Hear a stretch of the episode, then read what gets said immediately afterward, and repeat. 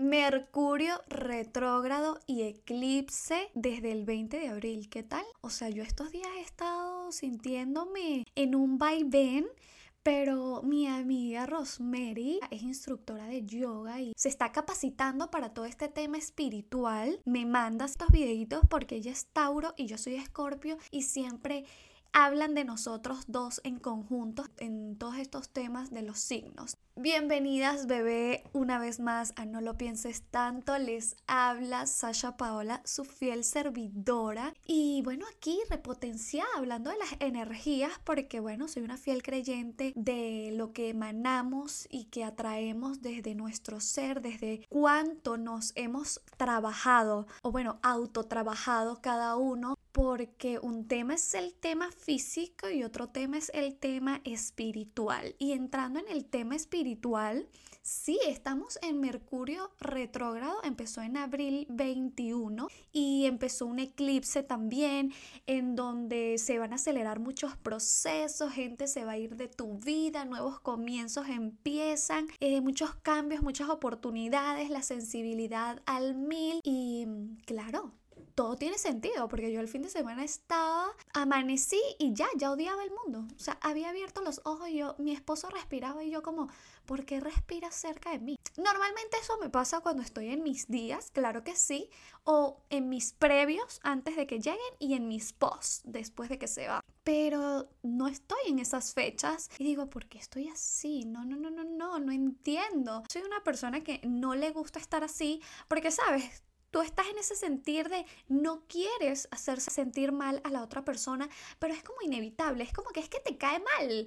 Toda la gente, todo lo que habla, todo lo que sucede, estás como, ay, de verdad. Y por eso es tan importante tener los los y las amigas adecuadas, como en estos momentos te hagan pisar tierra. Mi amiga, pues como les digo, Rosemary trabaja en todo este tema espiritual muy a fondo, es una persona que hace yoga, que trabaja en sus buenos hábitos, come saludable, cocina riquísimo la verdad que hace unas ensaladas, una cosa. Yo te como las ensaladas típicas, cariños, que sí, la de eh, repollito con zanahoria. Eso sí, me gusta echarle mayonesa a la ensalada, porque es que ensalada sin mayonesa como que no. Pero bueno, por algo somos amigas y me dice como, mira, es que está pasando este tema del eclipse, vienen estos cambios y también ese sentir que tenemos es porque muchas veces ponemos resistencia al cambio, ¿no? Y ahí como quien dice me cayó el 20 total porque digo, sí, creo que es que me estoy resistiendo porque están pasando tantas cosas, nuevos procesos que estamos teniendo, a lo que nos estamos incorporando, estos pensamientos que llegan de cuando te pones a filosofar de tu vida, de por ejemplo yo digo, verga, ya tengo 27, este año cumplo 28 y son tantas cosas que tú estás como, ah, ok, pero ahorita precisamente uno cree que no, pero yo sí soy partidaria de que cuando hay, por ejemplo, luna llena y yo salgo y veo la luna llena, creo que me voy a convertir en sirena, una cosa así. no sé, digo, ay, va a salir algo de mí. Es que cuando hay luna llena, cosas pasan, sale mi loba interior, no sé, pasan cosas. Entonces, nada, solo les quería dar ese update porque tenemos que estar claras de que la luna nos afecta a todas y que hay un eclipse, de seguro te debe estar afectando a ti también. Si te has sentido así medio extraña, medio que no sabes por qué, probablemente sea por Mercurio retrógrado que va a durar hasta mayo 20 también. Pero no le estén echando toda la culpa, por favor, pongan de su parte, pongan de su parte y si tienen que dejar ir, dejen ir. Si tienen cosas nuevas, sépanlas abrazar. Hablando de todo esto, voy hacia el tema que tanto me piden, que tanto me preguntan, cada vez que hago cajitas de preguntas, cada vez que subo una mediana foto con mi esposo. En estos días compartí un video gracioso que, hice hace como un año y la mayoría es cómo te conociste con tu esposo, cómo salieron, qué pasó, cuéntanos, danos más. La verdad no me gusta poner mucho de mi relación en las redes porque acuérdense que mi perfil es un perfil abierto siempre tengo personas entrando y no sé quiénes son. En pocas palabras, no tengo control de la gente que está viendo a mis seres queridos si yo quisiera postearlos. Entonces, por su privacidad, también porque mi esposo se desarrolla en un área laboral en donde prefiere mantener un perfil bajo y bueno, son acuerdos que tenemos como pareja. Además que él no usa redes sociales. Pero bueno, como ven, de vez en cuando comparto una que otra cosita porque me nace, pero siempre es en historias, de manera que... Pero ¿cómo lo conocí? Ese es otro punto, ese es un punto interesantísimo. Lo conocí por Tinder, de verdad que yo empecé mis citas en Tinder cuando tenía 23 años. Y la pareja que tuve antes de mi esposo también lo conocí en Tinder y duramos casi un año de, no, ni un año, como nueve meses de relación. Pero ¿qué pasa?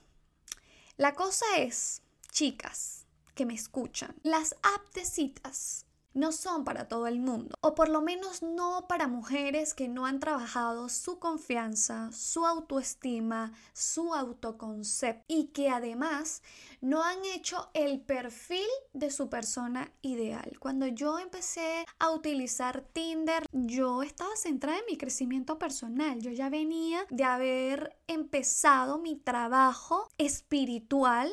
Venía ya de casi dos años preparándome para empezar un nuevo camino, empezar una nueva yo. Y no les voy a mentir, hasta mis 20 años era un desastre. Era, sí, una persona que sabía sus capacidades y les voy a decir algo, ustedes pueden tener un don y pueden tener un talento y pueden ser personas demasiado inteligentes, pero si no tienen disciplina, no tienen metas, no tienen un camino claro, un plan, hecho y derecho, se pierden esos dones, se pierde esa inteligencia, se pierde esa belleza también, ¿no? Justamente hablaba con una amiga anoche de que todas hemos estado en un punto donde queremos hacer nuestras metas, pero queremos hacerlas acompañadas, como que si uno nació morocho, como si uno nació pegado. Pero bueno, todas estamos en búsqueda del amor, en búsqueda de tener a alguien ahí para luego de tener ese alguien ponernos a trabajar en nosotras, ponernos a trabajar en nuestras metas. Y sé que para las que emigramos también es difícil porque oye, te ves sola, te ves sin familia, a veces te ves hasta sin amigas. Es lindo tener a alguien abrazándote, apapachándote, dándote besos, diciéndote lo bella que estás y todas esas cosas. ¿Qué pasa? Que si no has hecho tu trabajo interior, vas a atraer este tipo de hombres desde la necesidad, desde el me hace falta, desde el necesito. No, baby, tú no necesitas, tú quieres. Son dos cosas totalmente distintas. Y la verdad era que yo tenía mi público bien segmentado y a esto me refiero que yo sabía con qué tipo de hombres quería salir, cómo olían, cómo se vestían, qué conversaciones quería tener, dónde quería comer, cómo me la quería pasar. Absolutamente todo lo tenía muy claro. Y también cabe destacar que las veces que yo entraba a Tinder siempre fue con el son de encontrar a alguien para divertirme, para pasarla bien. Nunca fue buscando un novio, nunca fue buscando nada serio, era más como por salir con alguien a tomarme un trago, a tener un, tipo de conversación distinta, a sentirme halagada, a sentirme que alguien quiere conquistarme y ya. ¿Qué pasa? Que yo hasta para salir con alguien únicamente por diversión, soy muy cuidadosa y tengo mis exigencias. ¿Por qué? Porque cariño, tú no sabes si esa persona te va a gustar, tú no sabes si vas a terminar haciendo chiqui chiqui y más de tres veces que tú es muy probable que te enamores y que te empiece a gustar demasiado y que empieces a pensar únicamente en esta persona porque si te lo hizo rico también vas a estar como ay qué rico y todo entonces es mejor que si te enamoras de alguien esta persona cumple ya con muchos de tus requisitos aunque tú digas que estás buscando a alguien solo para divertirte, mi consejo es que así sea para algo de cinco minutos, la energía siempre debe estar llamando lo que tú quieres. No es como, ay, bueno, como este es solo para divertirme, no importa que no tenga ni dónde caerse muerto. No, cariño, porque después te enamoras de ese y ajá, te va, te va a doler más, te va a doler más. Y con Eduardo fue así, literalmente yo me abrí Tinder una noche, un sábado, que quería tener a alguien para salir a bailar, para salir a tomarme unos tragos, estaba con mis amigas y les digo, ¿qué les parece si me meto en Tinder, me lo descargo un ratico, a ver si sale algo, porque estaba yo como aburrida, quería como acción. En esas pues nada, mis amigas dándome porras, sí, dale, tú puedes. Me lo descargo y automáticamente le doy match a Eduardo. Eduardo me había dado ya el like y yo había leído su perfil. No fue cualquier huevón que encontré. Tienen que tomarse la tarea de leer el perfil, que son los hobbies de esta persona, qué trabaja, qué hace, si tiene fotos viajando, si no sé, sabes cómo se viste. Y efectivamente tenía fotos viajando, tenía así un look que me gustaba, todo papacito. Adicional, muy importante, decía que trabajo en la embajada estadounidense en Quito. Y yo, ah, conchale, es alguien. Y así fue al día siguiente. Estábamos hablando por WhatsApp. Me invitó a desayunar. Fuimos a desayunar.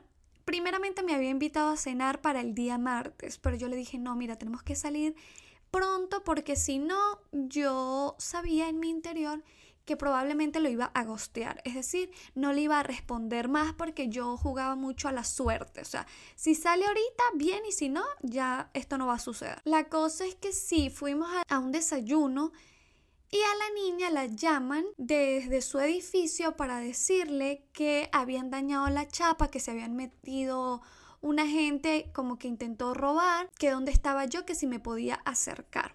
Yo tenía dos días quedándome en casa de mis amigas por lo que tuve que salir corriendo de esa cita tipo película y yo tenía ahí con él como 15 minutos y yo mira, me tengo que ir.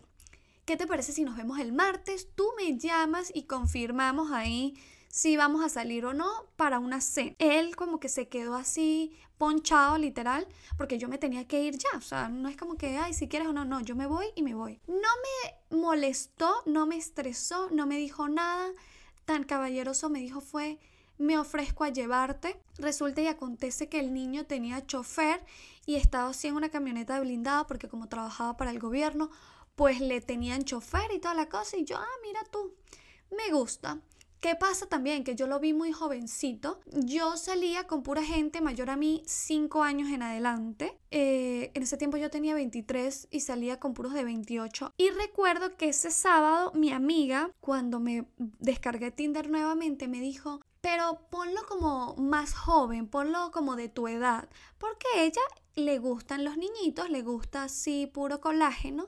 Y yo dije, ¿sabes qué? Why not? Vamos a intentar una vez al año a ver si consigo alguien así que me, no sé, alguien que me, que me dé así vida, porque yo venía de estar un tiempo tranquila, aburrida en mi casa, solo trabajando y saliendo con mis amigas y como que dije, no, ya es el momento. Pues el momento se dio, como dice Wisin y Yandel, el momento se dio y se dio la oportunidad, salimos. Esa primera cena fue bastante importante porque, eh, ¿qué digo? El primer encuentro que tuvimos, él estaba vestido con unos skinny jeans que yo decía, ay Dios mío, ¿por qué? yo vine a salir con este niño, ya nada. Pero para la cita de la noche sí llegó con camisa, llegó más presentable, venía con unos traguitos encima y yo porque como no se la iba a cortar dije bueno dale eh, si tú vas a tomarte tus traguitos yo también me voy a tomar el mío me dijo pide lo que quieras me pedí unos cubas libres para entrar en sintonía. Hablamos nos reímos porque él no hablaba bien español yo no hablaba bien inglés. Pero pues así. Ahí me dice que él en cuatro meses se va a ir de Ecuador a trabajar en otra embajada en otro país. A lo que yo dije, bueno, disfrutemos el momento y ya está, no nos vamos a, caernos a cuento aquí de que queremos algo serio. Y él me dice, no, yo sí quiero algo serio. O sea, yo creo que igual podríamos mantener una relación a distancia si tú quisieras, si esto llegase a funcionar. Les estoy diciendo que eso, esto se estaba hablando en la segunda cena. Y yo como, ajá, sí, lo que tú digas. Yo, ay, mira, mi amor, di lo que tú quieras. Yo me voy a divertir porque yo no voy a estar aquí cayendo en tus cuentos. La verdad es que me la pasé bien esos cuatro meses en Ecuador. Farreábamos, él en su casa, yo en la mía. Llegaba, me bebíamos en mi casa, me llevaba a comer aquí, me llevaba a comer allá. salíamos a rumbear aquí, salíamos a rumbear allá. Él, él, él era mala copa porque se emborrachaba rapidito, pero yo me divertía igual, mis amigas también, eh, sus amigos también, siempre invitaron, eh, si bebía yo gratis, todas bebíamos gratis. Una cosa de que yo necesitaba eso, eso era lo que yo estaba buscando. Cuando ya llega el momento de que él se va, que empieza la cosa de que, ok, vamos a tener una relación a distancia, yo le dije, mira, yo no creo en muchas palabras, lo mío son hechos, cosa que les recomiendo a ustedes también. Acuérdense de que los hombres siempre nos van a decir lo que queremos escuchar para ellos obtener lo que quieren obtener, así que hay que tener los pies en la tierra también. Todo suena muy bonito, cuando se pinte muy bonito, desconfía un poco, piensa mal y acertarás. La cosa es que yo le digo, bueno, esta relación para que funcione, Tú me tienes que llamar mínimo una vez al día, todos los días, y me tienes que escribir mis buenos días y mis buenas noches y preguntarme y escribirme durante el día por lo menos un ratico. Si esto no llegase a pasar en, uno, en un día, esta relación se acaba. Porque yo no voy a estar sufriendo por alguien a distancia. O sea, no nos vamos a caer a cuento. Hoy en día si alguien no te responde a los mensajes, si alguien no te llama y no te escribe, es simplemente porque no lo quiere hacer. Porque todo el mundo tiene su teléfono a la mano todo el tiempo, todo el tiempo lo están revisando. Así que nada, yo puse mis límites, dejé mis cosas claras, siempre me llamó, siempre me escribió. Eh, planificamos un viaje para Europa, él me invita a Europa después de cuatro meses sin vernos. Claramente ya teníamos esto previamente hablado. Me invita a pasar unos días juntos en Europa, que me quería regalar un viaje porque me quería ver. Y yo, bueno, cariño, cuando tengas los tickets, me avisa. Me avisó, me mandó mis tickets. Y algo muy importante que me estoy saltando. Cuando estábamos como en nuestro cuarto día de cita, estábamos él con unos amigos de él, yo con un par de amigas mías, en un bar bebiendo. De repente sale al tema que uno de sus amigos, que tiene como 40 años, y quería que yo le presentara una amiga. A lo que yo le digo, pero tú ya no estás como muy grande, tú ya no deberías tener, no sé, hijos o algo así. A lo que dice, no, yo no creo en el matrimonio. Y Eduardo sale a relucir a decir, ay, yo tampoco creo en el matrimonio, yo creo que no me voy a casar nunca. Y yo volteo y lo miro así como, ah, qué bueno saberlo, qué bueno saber esa información, porque yo sí soy una chica que pretende casarse y si no es contigo, cariño, con cualquiera será. Eso quedó él ahí, quedó como, como mosquito en la pared, aplastado, quedó noqueado, quedó ponchado total. Pero cuando vuelvo, cuando ya llega el tiempo de que él se va, que quiere mantener la relación a distancia, se toca este tema porque yo dije, yo no quiero mantener una relación a distancia, darle toda mi energía y estar en esto si tú no tienes planes a futuro de quererte casar. Porque yo no me voy a poner en el plan de cambiarte y de tener una esperanza en mi cabeza, una ilusión creada por mí, de que tú un día por allá muy lejano me quieras pedir matrimonio o quieras pasar tu vida casado conmigo. A lo que él dijo, bueno, mira, tú eres una mujer que me interesa, yo siento que puedo compartir mi vida contigo, tenemos muchas cosas en común y es una posibilidad que nos casemos porque yo creo que, ¿por qué no? Y yo dije, ah, bueno, si las cosas son así, entonces hagámosle. En ese viaje a Europa, precisamente en Madrid, el retiro, el parque El Retiro, el niño puso su rodilla en tierra. Me pidió matrimonio, que nos casáramos. Era un viaje solo de nosotros dos. Esto fue el 14 de febrero del 2021. Y nada, fue lindo, fue hermoso. La gente, sabes, cuando está pasando se quedó como, ah, aplaudieron. Y luego yo llamé a mis amigas y nos caímos a tragos ese día y la pasamos riquísimo, la verdad. Cabe destacar que luego pasamos ocho meses en una relación a distancia porque cae el COVID. Mentira, nos comprometimos en el 2020 de febrero. Es que estoy perdida. Luego de comprometernos, cada uno regresa a su país. Cae el COVID como a los 15 días. Pasamos ocho meses de relación a distancia. Siempre me llamó, siempre me escribió. Él termina su contrato de trabajo, por lo que empezamos el trámite de visado para casar aquí en Estados Unidos porque él tenía que regresar aquí a Estados Unidos y arreglar algunas cosas. Dieron trabajo a él online, por lo que como era online, él decidió irse a Ecuador a vivir conmigo mientras esperábamos la visa Y así pasamos como nueve meses, casi diez, hasta que ya me llegaron mis papeles y nos vinimos para Estados Unidos a casarnos aquí. Porque también a él ya se le acababa su trabajo online, ya le estaban pidiendo que regresaran a oficinas. Nos casamos en Las Vegas, Nevada, con Elvis. Estaban algunos amigos míos que viven aquí en Los Ángeles y parte de su familia. Yo quise hacer algo temático porque al fin y al cabo pues uno no se casa todos los días, pero como no iba a estar mucha gente y como queríamos que fuese algo más nuestro, pues yo dije en Las Vegas porque todo el mundo se casa, la gente que se quiere casar así todo random, Las Vegas es el sitio ideal. Nos casamos el año pasado, el 19 de febrero, y aquí estamos un año después, ¿qué les puedo decir? Son cosas que pasan. Mi consejo siempre va a ser que tengan muy claro lo que ustedes quieren para ustedes, no para el novio, no para los tíos, ni para los abuelos, ni para la familia, para ustedes. ¿Qué quieres tú para tu vida? ¿Cómo tú te ves en unos años? Para que cuando tú empieces a buscar este hombre ideal, se ajuste al hombre que va con esa mujer que tú estás construyendo para ti, me explico. Y eso es importante saber. Cuando alguien quiere todo contigo, es todo o nada, cariño. Tú eres la que pones eso sobre la mesa. Enseñas a la persona que está, o sea, ya esa persona tiene mucho de lo que tú quieres, pero ahora tú le pules los detallitos para que se adapte a ti. Una cosa es pulir unos detalles y otra cosa es querer tallar desde cero a una persona, que me parece una pérdida de tiempo. Es mucho más fácil cambiar de hombre que cambiar al hombre, siempre lo digo. O sea, cuando tú quieres cambiar ya cosas que son parte de una personalidad, mm, baby, no es para ti. El universo te está diciendo que esa persona no es para ti. Cambia de persona. Deja de quedarte ahí porque hay millones de personas en este mundo y va a haber una que se ajuste a ti por lo menos un 90%. No te quedes con alguien que solo te está dando el 50%. Obvio que conseguir a alguien que sea 100% perfecto para nosotros es caerse a mentiras, pero yo opino un 85 a un 90%, siempre hay alguien, como quien dice, hay un roto para un descosido. No te quieras poner a coser todo tú desde cero, pero cada quien, ¿no? Cada quien. Esa es mi historia, eso es lo que yo te comparto, eh, cómo yo lo hice, cómo yo lo apliqué y espero que si algo te sirve, lo tomes y si no te sirve, pues no le prestes atención y continúa tu camino. Espero que les haya gustado este episodio. Les mando un beso enorme. Déjenmelo saber en los, de, en los mensajes de Instagram. Por allá siempre las leo. No se olviden de etiquetarme si así lo desean. Y bueno, nada, les mando un beso gigante. Chao, chao.